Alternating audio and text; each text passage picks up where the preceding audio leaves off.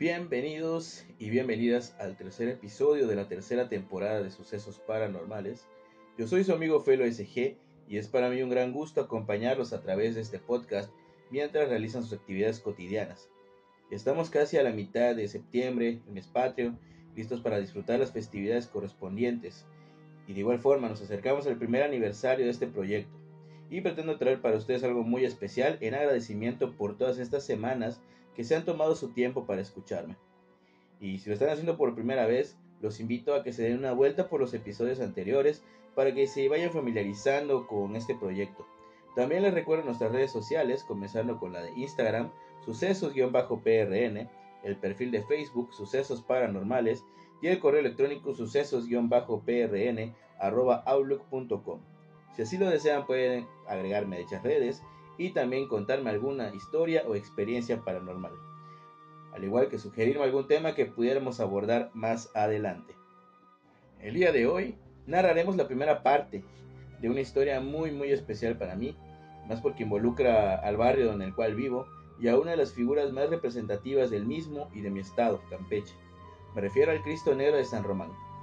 Cabe señalar que nos encontramos en medio de las celebraciones alusivas al Cristo, las cuales se remontan a épocas muy muy muy remotas y que en este par de episodios los pondré en dicho contexto, a fin de que comprendan la importancia que tiene para nosotros los campechanos y precisamente debido a la extensión del tema y que no quiero pasar por alto detalles importantes, dividiremos en dos este tema. Y bueno, sin más dilación, sírvanse un poco de café, pónganse los audífonos, apaguen las luces que estamos escuchando sucesos paranormales.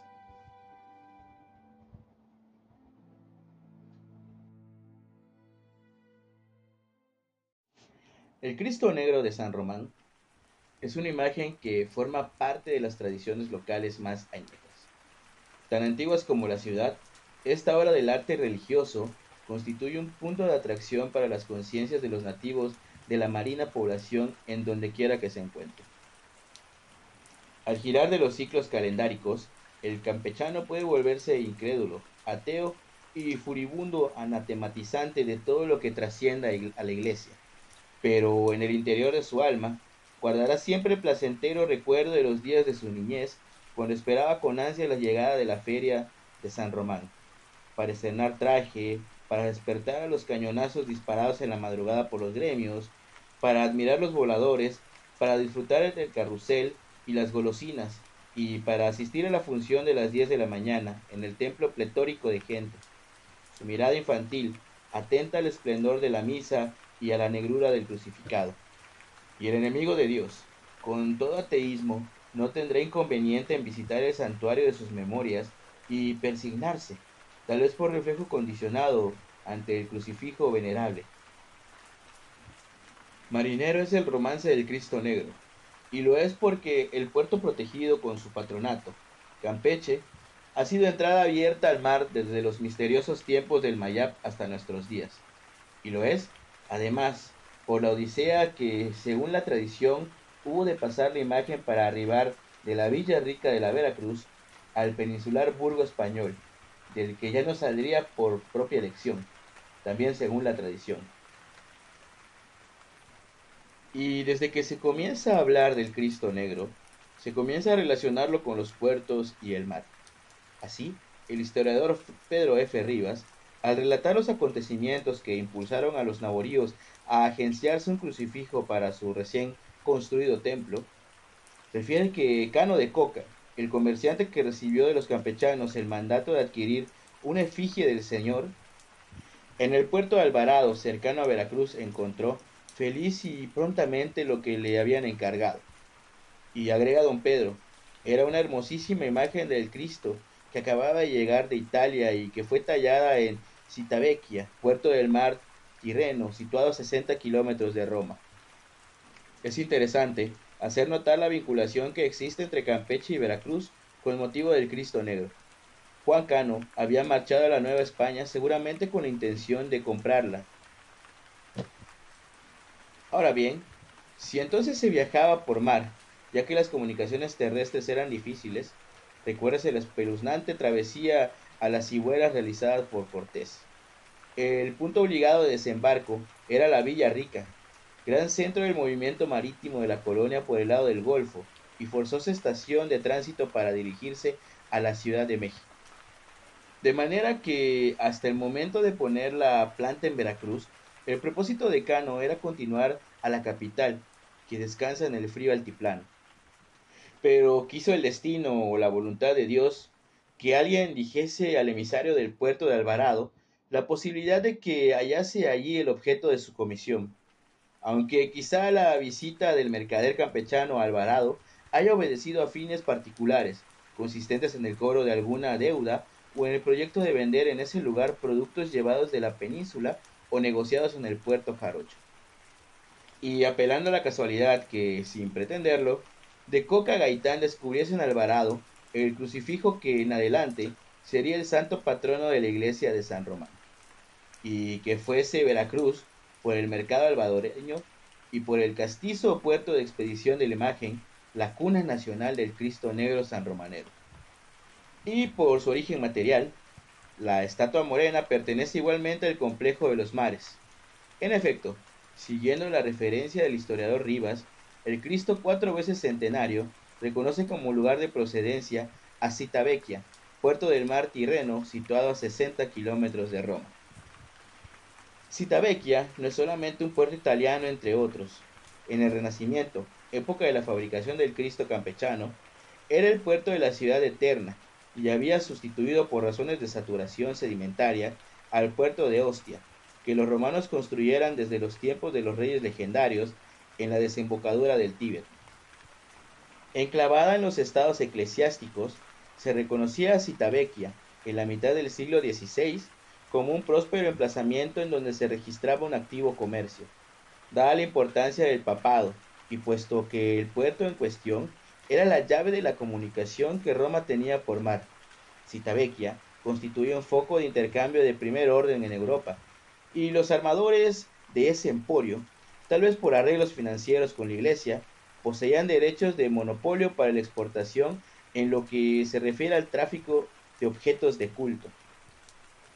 Corría el tiempo de los papas Paulo III, Julio III y Pío V, de la reforma encendida por Martín Lutero, que terminó con la legalización del movimiento protestante y del concilio tridentino, cónclave reunido por causa de la herejía, del que surgieron las revisiones y definiciones del dogma que vivificaron y fortalecieron el espíritu del catolicismo. Los habitantes de la Citavecchia gozaban, como súbditos del jefe de la cristianidad, de garantías de trabajo que les permitían dedicarse a la industria más afín a su mundo, esto es, la de la creación de obras escultóricas y plásticas destinadas a los templos. Y como ocurre en Inglaterra en nuestros días, con ciertos fabricantes que se ufanan de ser proveedores reales, algunos gremios de escultores seguramente ostentaban el título de artesanos del Papa, lo cual contribuía a que sus productos de arte fueran solicitados por todas las partes, ya que los adquirientes, mediante aquellos artículos de piedad, percibían los efluvios indirectos de las genuinas bendiciones del sumo pontífice. De un taller de aquellos gremios privilegiados vino probablemente el Cristo Negro de San Román, magníficamente tallado y bañado con la luz del credo reivindicado en Trento, en respuesta a las seducciones y simonías del monje de Eisleben.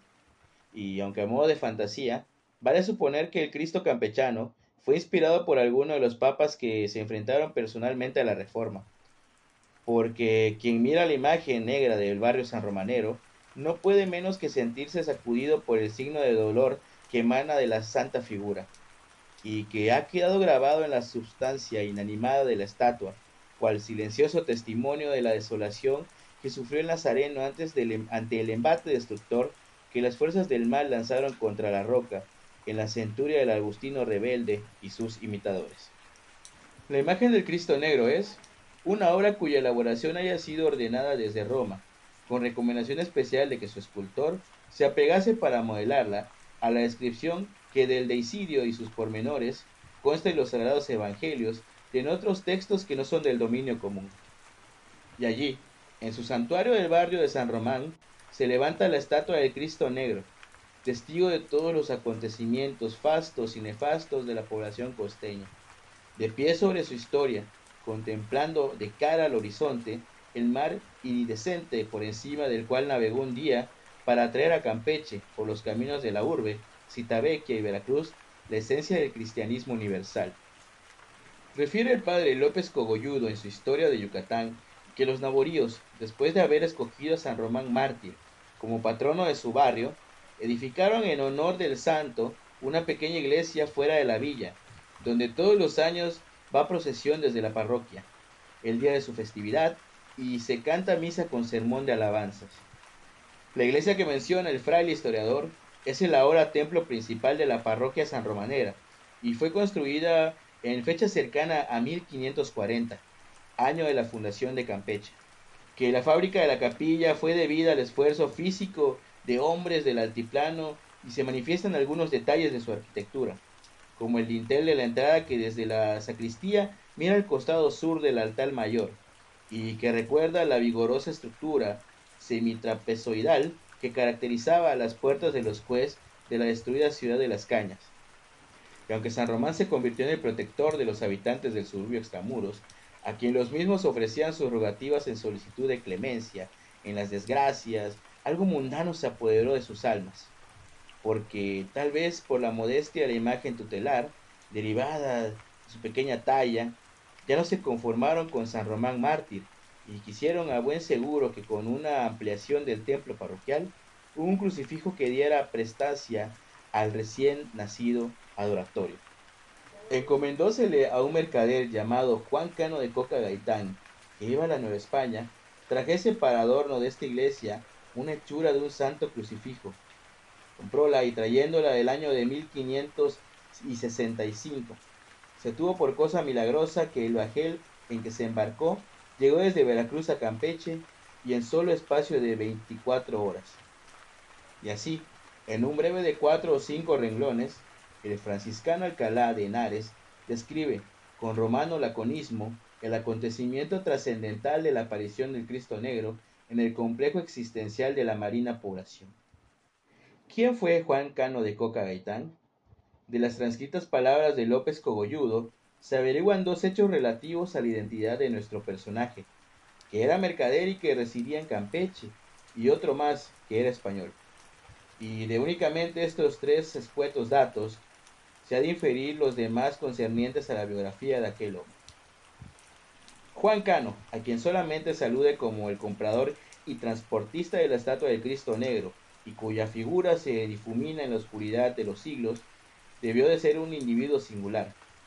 No es dudoso que, como la mayoría de los europeos que en ese tiempo se trasladaban a América, haya venido al continente en calidad de aventurero, poco después de consumada la conquista de Anáhuac que Juan Cano probó fortuna primero en tierras del virreinato, se robustece con la cita del fraile franciscano que informa el presente trabajo, a saber que de Cano de Coca iba a la Nueva España, circunstancia que aprovecharon los sanromaneros para encargarle la compra del crucifijo, y la encomienda que de Coca recibió indica que él solía ausentarse a México en viajes de negocios, actividad a la que se dedicó con probabilidad luego de haberse avecinado en Campeche.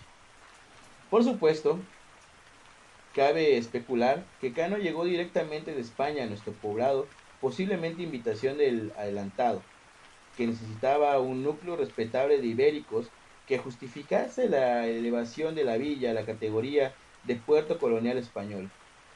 Pero en uno u otro caso, es decir, que Cano haya inicialmente rendido en el Valle de México o que hubiese directamente arribado a Campeche desde la metrópoli, lo cierto es que, por su oficio, estaba familiarizado con la Nueva España y porque regularmente fletaba mercancías del virreinato a Campeche. Los campechanos le encargaron adquirir la imagen del Cristo Negro en ese mercado. Queda fuera de cuestión que Juan Cano era en Campeche un hombre importante, y lo era por su riqueza, producto de sus viajes que le reportaban grandes beneficios. Además, obviamente sería uno de los pocos en aquel tiempo de incomunicación y de peligros que se atrevían a realizar la empresa de arriesgarse en jornadas que duraban semanas enteras, cuando no meses, por los remotos territorios conquistados por Cortés. La encomienda que dieron a Cano los sanromaneros, aún para la época de profunda fe, revistió carácter peculiar, pues a juzgar por lo que dice el historiador franciscano, el comerciante se dirigió a la Nueva España con el exclusivo objeto de conseguir un crucifijo que sirviera de adorno a la ermita puesta bajo la advocación de San Román Mártir. ¿Habrá sido Cano tan fervoso que se prestó al deseo de los campechanos sin titubeos, a sabiendas de que, por tratarse de un negocio piadoso, no podía esperar ganancias? Es lícito pensar que, sin perjuicio de su religiosidad ni del servicio que rendiría a la comunidad, Cano haya aprovechado el viaje de compra del crucifijo para importar a Campeche algunas de las mercancías cuya venta constituía la fuente de sus ingresos y de su sólida posición económica. Es decir, para el comerciante, la ida a la Nueva España con el fin de adquirir una imagen del crucificado no pasaba de ser un rutinario viaje de negocios. O sea que Cano, aunque creyente, no hizo el viaje mencionado inflamado de espíritu evangélico, sino animado más bien por la idea de valerse de la ocasión que se le brindaba para añadir una buena suma de doblones a su capital. Pero las circunstancias que acompañaron al traslado del Cristo Negro de Veracruz a Campeche desde la tempestad providencial que impulsó indemne a la nave en medio de las rugientes olas y permitió que el viaje ocurriese en el increíble término de 24 horas, hasta los fenómenos maravillosos que se registraron durante la travesía, según apunta López Cogolludo, contribuyeron a que Cano de Coca se transformase en una auténtica oveja temerosa de Dios y en el primer devoto del Cristo Negro. Y el franciscano historiador narra así la última etapa de la vida de Coca Gaitán. Enfermó el mercader que trajo esta santa imagen, y habiendo padecido muchos días, viéndose próximo a morir, se encomendó a ella con mucha devoción. Murió, según parece, y como a difunto le amortajaron y así estuvo siete horas, pero milagrosamente le resucitó nuestro Señor. La primera palabra que habló como persona que volvía de un sueño fue decir, Oh Santo Cristo Negro de San Román, y luego pidió de comer. Tenía cuando esto sucedió 80 años de edad y vivió después otros cuatro. Si dejó descendencia don Juan, no lo consigne el fraile, pero no es nada improbable que fuera el primer representante de la familia que aún lleva el primer apellido del legendario gentil hombre. Y bueno, ahora volviendo un poco a lo que es el traslado, la compra y el traslado de Cristo, encontramos que una vez que don Juan Cano de Coca Gaitán adquirió la imagen del crucificado a buen precio y vuelto de Alvarado al puerto de Veracruz con su precioso encargo, su principal preocupación consistió, luego de comprar diversas mercaderías que pensaba distribuir en plazas de la península de Yucatán, en fletar la embarcación que le condujese hasta Campeche. Al efecto, empezó a visitar las casas de, la, de contratación buscando alguna nave consignada a la villa campechana, pero tuvo la mala suerte de averiguar que la mayoría salía con destino a España y a puertos de las Antillas. Sin embargo, hombre acostumbrado a los azares de los negocios y los viajes, no se amilanó, antes bien, convencido de que por el lado de los consignatarios ya nada conseguiría, se aventuró por los muelles de la aldea jarocha indagando acerca de los próximos movimientos de barcos. Y de ese modo dio con dos veleros que según se enteró al caer la tarde zarparían con rumbo a Campeche. Capitán, Dios guarda a vuestra merced. Mi nombre es Juan Cano y soy comerciante radicado en Campeche. Me han informado que viajáis a ese lugar y os suplico me admitáis en vuestro barco con mi cargamento. El aludido, un inglés protestante, respondió. Hay todavía espacio en mis bodegas y creo que podría serviros, pero debéis decirme en qué consiste vuestra carga. Con gusto, capitán. Pero si no tenéis inconveniente, podríais echar un vistazo a mis pertenencias para cercioraros de lo que llevo. Y así lo hizo. El inglés, con su mirada, calculó el peso de las mercaderías embaladas y, la superficie que ocuparían en su bajel, mas al examinarlas, llamó su atención el bulto en el que iba perfectamente resguardado el Cristo. ¿Podéis decirme qué es esto? interrogó el capitán. Es un crucifijo que, por encomienda de gentes piadosas de la villa de Campeche, he comprado en Alvarado para instalar en una capilla de allá, repuso don Juan. Quiere la tradición que el inglés, se ignora por qué, rehusara a última hora aceptar a De Coca como pasajero en su barco, aún, aún habiendo cupo para transportarlo a Campeche en unión de su carga. pero los creyentes juran que el renegado rechazó a Coca a causa del crucifijo y que por eso el súbdito británico murió en circunstancias desgraciadas. Si bien el inglés se mostró hostil, amable fue el otro capitán catalán de origen, a quien solicitó de Coca Gaitán pasaje a Campeche, pues el libero, un individuo bonachón curtido por el sol de los mares, no solamente accedió a llevar a don Juan, sino que, impuesto de que éste viajaba con una impedimenta respetable, de la que formaba parte la imagen de Jesús, dijo reverente, Pardiez, me ponéis en un aprieto porque mi vieja barca ya no cabe un alfiler, mas no se dirá que un catalán falta su palabra, y por cuanto no se trata únicamente de llevaros a vos, sino también a nuestro Señor Jesucristo, no seré yo quien niegue albergue al Hijo de Dios. Y, esto ocurriendo, el capitán mandó retirar de la nave varias cajas de artículos que, según él, podían quedarse en tierra. Ordenó que el espacio ganado se llenase con la carga de don Juan y él, personalmente, dirigió la maniobra para que fuese depositado en sitio preferente y a buen recaudo el fardo que contenía el crucifijo de la Citavecchia. La embarcación del inglés levó anclas al atardecer, y aquella que transportaba el Cristo, precisamente por los arreglos que había sido necesarios efectuar para proporcionar cabida a la carga del mercader campechano, zarpó solo hasta después del crepúsculo. Había transcurrido ya cuatro horas desde que el navío abandonó Veracruz, y cuando los pasajeros, tras los honores a la cena, reunidos en sobremesa, charlaban animadamente entre sí con el capitán, el tibio terral cesó de súbito y casi inmediatamente, las velas deshinchadas por el repentino cambio, un brisote sopló a babor sacudiendo la embarcación. Sobrevino una calma que tardó una media hora y que prácticamente inmovilizó a la nave. Y luego, desde el norte comenzó a circular un viento recio que a poco agitaba las aguas. A todo esto, el silencio se había apoderado de los viajeros, en cuyos rostros se reflejaba la preocupación, y fue el capitán quien, traduciendo el sentir de todos, exclamó, esto no anuncia nada agradable. A medida que corrían los minutos, se evidenciaba que el fenómeno no sería algo pasajero, pues el ventarrón se hacía cada vez más violento y las olas empezaban a sucederse en continuidad alarmante y a aumentar en altura e intensidad. El capitán, que sabía la clase de meteoro con que tenía que habérselas, mandó arriar las velas y dispuso que nadie permaneciera fuera de los compartimientos. No fue posible ejecutar las medidas de prevención ordenadas por el experimentado marino, pues, segundos más tarde, una enorme ola barrió la cubierta arrastrando al fondo del océano todo aquello que no estaba asegurado.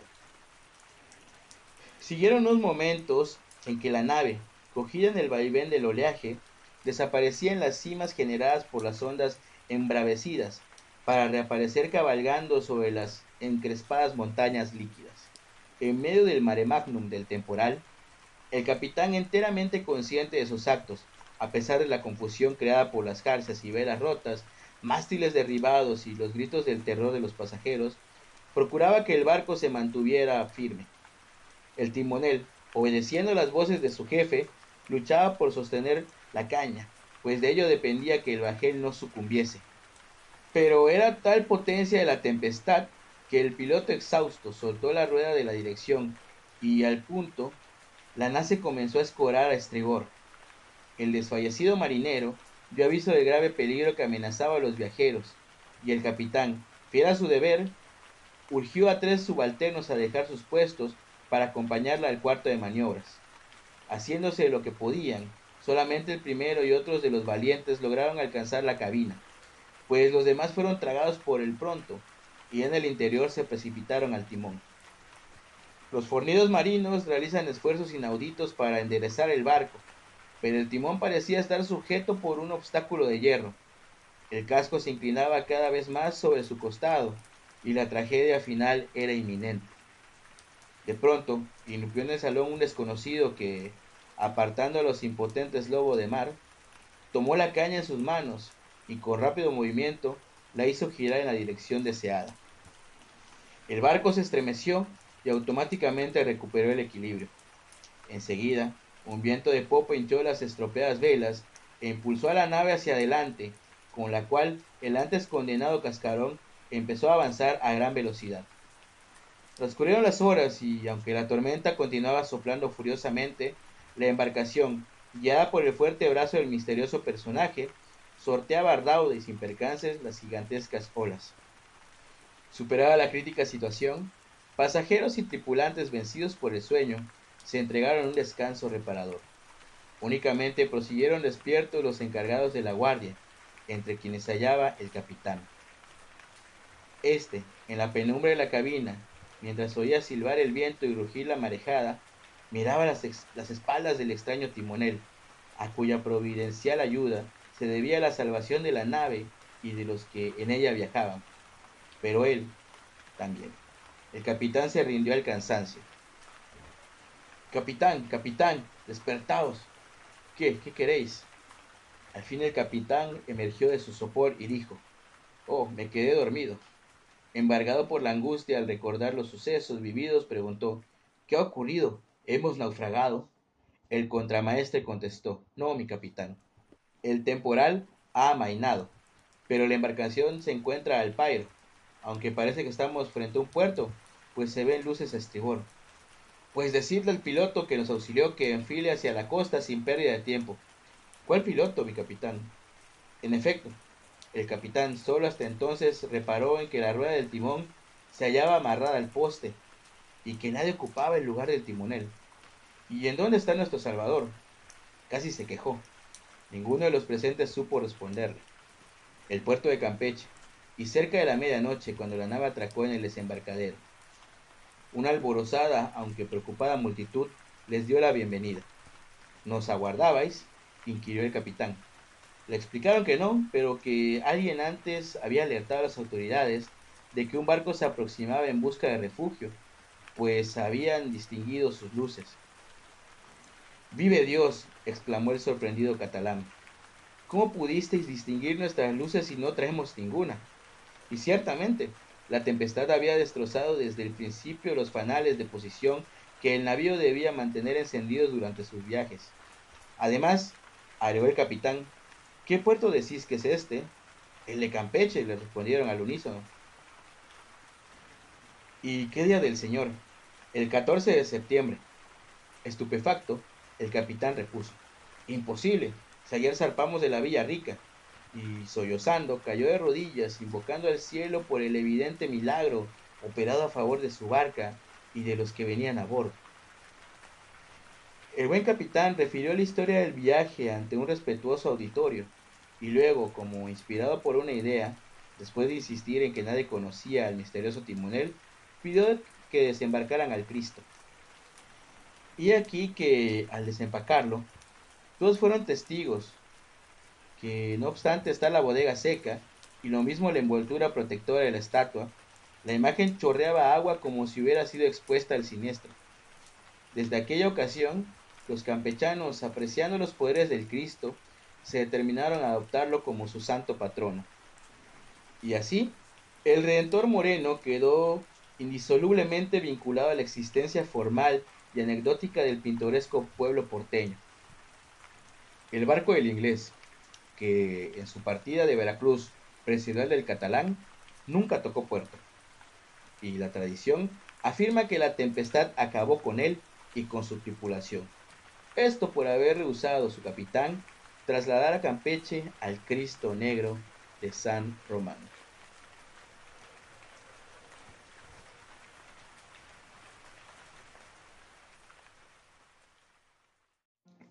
Estamos de vuelta.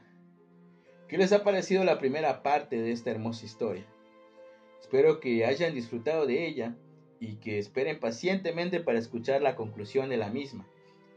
Si no son de Campeche, los invito, si nos visitan alguna vez, a que acudan a la iglesia de San Román para conocer así al Cristo Negro. Y bueno, es así como concluimos con el tercer episodio de esta tercera temporada de Sucesos Paranormales. Espero que haya sido de su total agrado y que también la hayan pasado de maravilla. Sin más que agregar, agradezco nuevamente que me escuchen una semana más y de ser así, que me hayan escuchado por primera vez, también se los agradezco. No olviden recomendar este canal a sus familiares, amigos, conocidos, etc. Tenemos una cita el próximo domingo para concluir esta gran historia. Yo soy tu amigo Felo SG. Esto fue Sucesos Paranormales. Nos estamos escuchando. Muchísimas, muchísimas gracias.